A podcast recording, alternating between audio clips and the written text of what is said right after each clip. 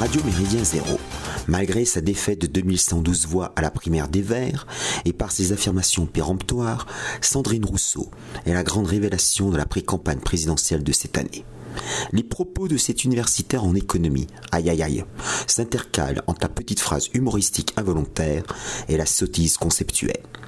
Le 21 mars 2022, elle intervient en direct à l'invitation du média en ligne nommé Mademoiselle, titre fort osé pour le féminisme, sur la plateforme Twitch. Au cours de la discussion, notre centrine hexagonale suggère la création d'un délit de non-partage des tâches domestiques. À l'instar de ses amis ES, pastèque, vert à l'extérieur et rouge à l'intérieur, et pour paraphraser Philippe Muret, Sandrine Rousseau, peut-être parce qu'elle dispose d'un homme déconstruit, éprouve une violente envie de pénal.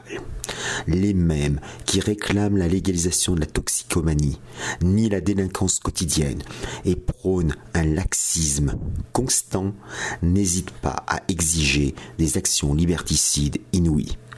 Sandrine se justifie en mentionnant la charge mentale des femmes qui, une fois leur journée de travail achevée, en poursuivent une autre composée des repas, du ménage, des courses et du suivi scolaire des enfants. En 2012, une enquête de l'INSEE a estimé que le beau sexe effectuait 72% des tâches ménagères et 65% des tâches parentales, soit 1h30 de travail par jour de plus que les hommes. Ce constat chiffré prouverait la persistance d'un sexisme, d'une phallocratie et d'un machisme. Or, inclut-on dans ce calcul les familles monoparentales dans lesquelles tout repose sur la mère? Ces données parcellaires témoignent surtout de la pertinence d'imposer un revenu familial ou un salaire maternel. Polyvalente, la mère de famille mériterait une reconnaissance officielle et financière de la société.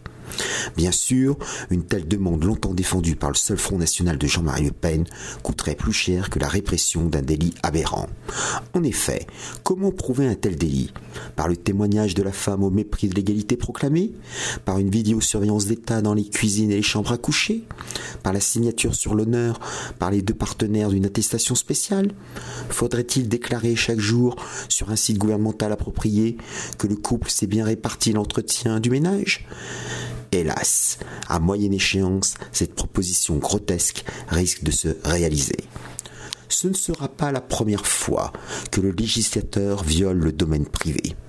Gifles et fessées sont dorénavant proscrites. Les politiciens aiment jouer au caïd avec les honnêtes gens plutôt qu'avec la racaille. En 1994, la République française inscrit dans le code pénal la notion de viol conjugal, ce qui est une monstruosité juridique. L'époux devient de facto un suspect permanent. Le 3 mai 2011, un arrêt de la Cour d'appel d'Aix-en-Provence concernait un homme.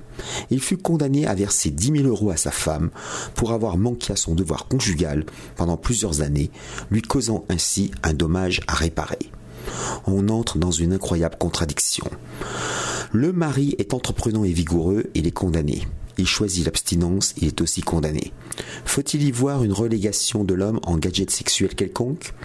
Il est enfin possible que dans les prochaines années, un homme ne pourra plus avoir de relation sexuelle avec une femme de 5 ans plus jeune que lui. L'intimité s'expose en outre dans le milieu professionnel avec un éventuel congé menstruel. L'année dernière, pour une durée d'une année, la société coopérative spécialisée dans le démarchage pour ONG, la collective, est la première entreprise française qui encourage ses employés féminines à prendre un jour de congé rémunéré par mois en envoyant au service des relations humaines un simple courriel. Ce congé ne relève pas des arrêts de travail. Cette mesure existe en Corée du Sud et au Japon depuis sept décennies au moins. En Inde, la société de livraison de repas Zomato offre 10 jours par an. Le fonds de pension australien Future Super invite les femmes à prendre 6 jours par an avec l'injonction normative de télétravailler chez soi. Le gouvernement de coalition socialo-gauchiste va bientôt légaliser cette mesure en Espagne. Les tenants de ce congé ne le jugent pas discriminatoire, car les menstruations ne concernent que le sexe féminin. Mieux, depuis 2014, le 28 mai se déroule une journée mondiale pour la santé et l'hygiène menstruelle. Cette prise en compte très intime n'exclut-elle pas les transgenres et d'autres personnes en cours de transition genrée Ce problème strictement privé peut se révéler douloureux. Est-ce cependant une raison pour l'évoquer en public?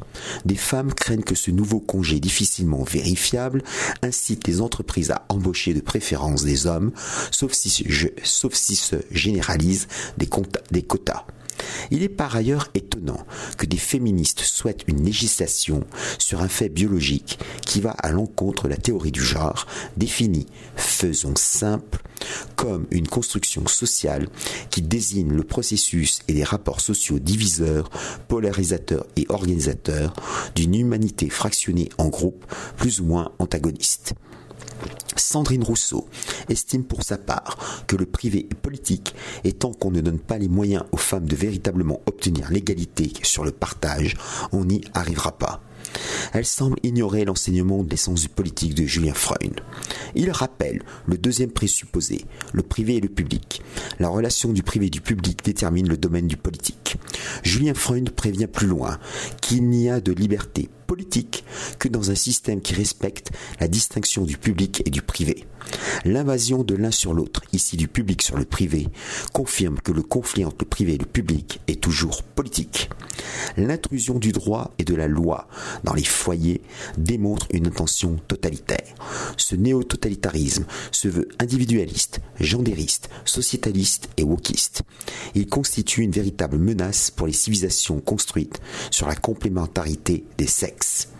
En attendant, votre serviteur monte une section syndicale CGT ou Sud Solidaire au sein de la rédaction de Radio MZ et se dirige d'un pas décidé vers l'immense bureau du lieutenant Sturm au dernier étage de la tour géante La Méridienne.